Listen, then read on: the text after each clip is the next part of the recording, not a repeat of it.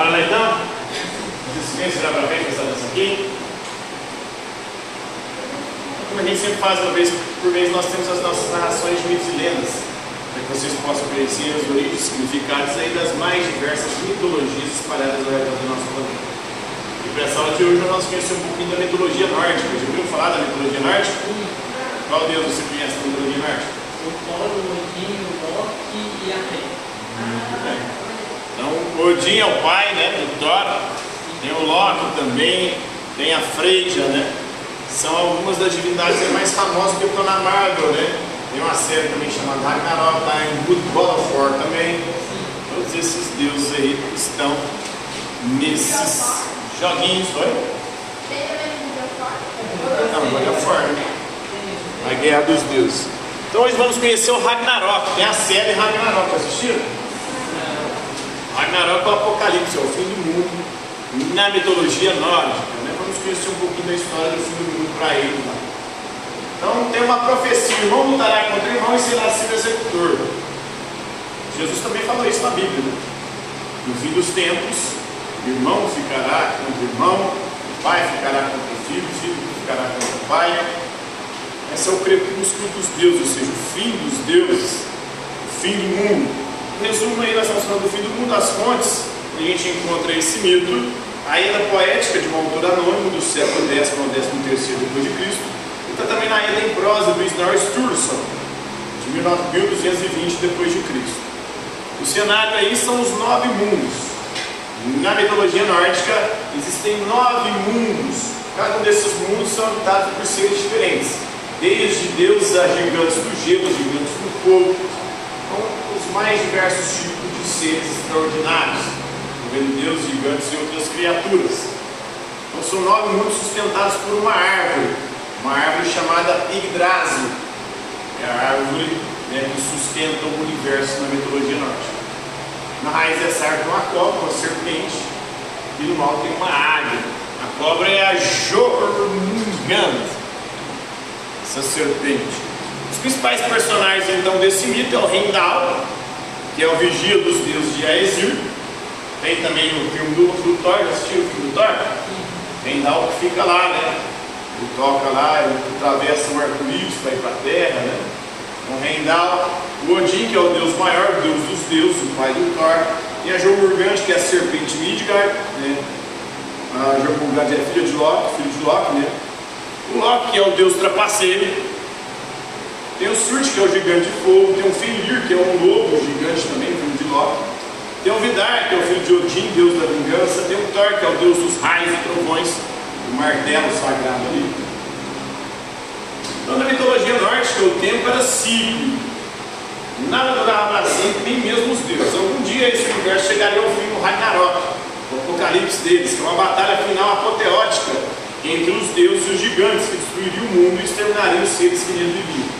Vamos fazer a narração aqui, vocês vão prestar atenção, no final vocês irão desenhar a história, beleza? O cataclismo não seria o fim de tudo. Alguns sobreviventes poupados emergiriam de refúgios protegidos para repovoar um mundo novo e melhor. Há dois registros detalhados sobre o Ragnarok. O mais antigo constitui a segunda metade do poema ético profético, o Vospá, profecia da vidente, em que uma Volvur, profetiza, é, vinda de Hel, do inferno, conta Odin a terrível série de acontecimentos que viria destruir o mundo. O registro mais recente sobre Ragnarok aparece em Gylfaginning, que são as alucinações de Gylf, primeiro livro da Eda em prosa do Snorri Sturluson. O relato de Snorri é um quadro igualmente surpreendente do fim do mundo, foi uma síntese que se inspirou aí em Voluspa, embora muitas vezes se contraponha a ela e muitos outros poemas éticos e provavelmente também em outras fontes de tradições perdidas. É improvável que a religião nórdica tenha algum dia todo um cano definido sobre Ragnarok, Apocalipse e suas consequências. Gylfaginning, embora mais completo que Voluspa, ainda deixa muitas perguntas sem resposta. Entretanto, apesar de nenhuma das duas versões predizer quando Ragnarok ocorreria, cada uma delas adverte que sua aproximação seria anunciada por diferentes séries de catástrofes. Então, profecia na religião norte, né? a Freyja é a deusa da fertilidade, ela procura seu colar resplandecente roubado pelo Loki, na Eda em prosa. Então, o cumprimento inevitável das profecias exerce um papel central na mitologia nórdica. A profecia veio da prática de Serdir, forma aí de magia xamanista associada ao grupo de divindades Vanir. Esse tipo de magia atribuía a determinados indivíduos a capacidade de se comunicar com os mortos e de prever o futuro. Freja, a deusa Vanir da fertilidade, ensinou Serdir a Odin. Recorrendo a ela, ele ressuscitou dos mortos uma profetisa para que lhe contasse sobre o Ragnarok.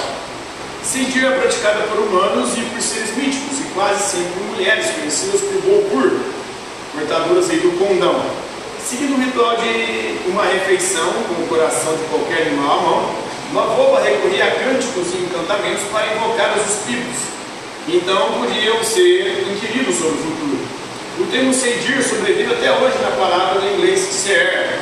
O termo anglo-saxão para profeta é oriundo do norte contínuo.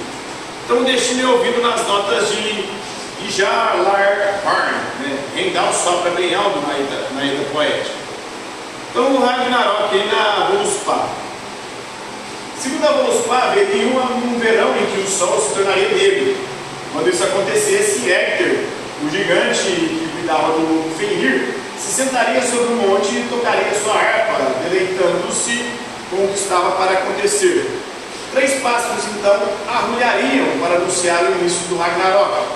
O primeiro, Burincambi, crista dourada, que morava em Valhalla, acordaria os Enherjá, os guerreiros mortos, para a batalha. Um pássaro vermelho ferrugem sem nome arrulharia nos portões de Hel, do inferno, para despertar o submundo. E o terceiro pássaro, Fijalar, arrulharia no sinistro Galvinduro, bosque da forca. Garme, a deusa giganta vigilante de Hel, do inferno, ladraria bem alto, é, romperia a corda que aprendia dentro da gruta e correria livre.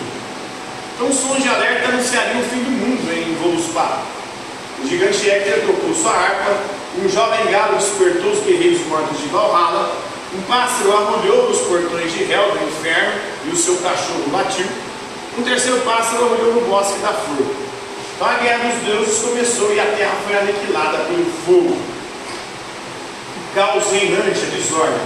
A sociedade humana começaria a partir daí a entrar em colapso, com o irmão matando o irmão, incesto e adultério. E um homem pouparia seu semelhante. Rendal, vigia dos deuses, soaria o alarme com o seu chifre, o Gijalarhorn, enquanto Odin iria consultar a cabeça preservada do sábio Mimir. Vocês já viram a cabeça lá? Que fica lá no, em Asgard, né, na terra dos deuses? O salão lá do Odin. A terra começaria a tremer e a árvore do mundo, Yggdrasil, balançaria e gereria sem cair. Os gigantes ficariam loucos e almas aterrorizadas desceriam para Hel. Rim lideraria os gigantes de gelo provenientes do leste. Jormungand, a serpente Midgard, sacudiria o mar com a sua raiva e as águias inchariam e se banqueteariam com os cadáveres. O sinistro Nagi Alfar é, partiria velejando de Muspelheim, o lar dos gigantes, com os gigantes de fogo a bordo. Loki estaria no timão com seu irmão gigante, o Bileste, ao lado. Surte, o maior dos gigantes de fogo, avançaria vindo do sul. Desfiladeiros rochosos se partiriam, derramando mulheres, troll é, de suas fendas. O céu se, se despedaçaria com os elfos e anões uivariam aterrorizados. De acordo com a Eda poética, isso anunciaria o início da batalha. O filho de Loki, o monstruoso lobo Fenrir, mataria Odin, levando Vidar, o filho de Odin, a vingar a morte do pai, despassando o coração do lobo com a sua espada. Thor executaria Jormungand, a serpente, mas cambalearia por apenas nove passos antes de cair morto. Surte aniquilaria Freyr, o deus da fertilidade. Conforme a batalha se inflamasse, o sol se tornaria negro, as estrelas, as estrelas sumiriam do céu, vapor e labaredas alcançariam os céus, enquanto a terra devastada sucumbiria nas profundezas. O Ezir Rendal sopra seu Jalarhorn. O vigia era conhecido pela visão e audição apuradas. Foi o primeiro a saber sobre o Ragnarok.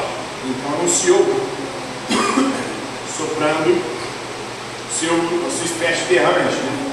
De volta à tranquilidade. Logo, o novo mundo surgiria das ondas, eternamente verde, com plantações que cresceriam sem semeadura. A profetisa viu uma águia pescando perto de uma cascata e outras imagens Golias. Então, um dos deuses é Exílio, o poema não mencionava quando se reencontrariam na planície de Idabol, onde outrora Asgard se localizava. Eles falariam sobre o Ragnarok e lembrariam o passado. Baldur e seu assassino Roger ressuscitariam dos mortos, reconciliados e em paz. Por isso é um pouquinho aí do Ragnarok. A partir dessa narração vocês irão desenhar. Terminando, pode trazer para que eu possa dar o bicho.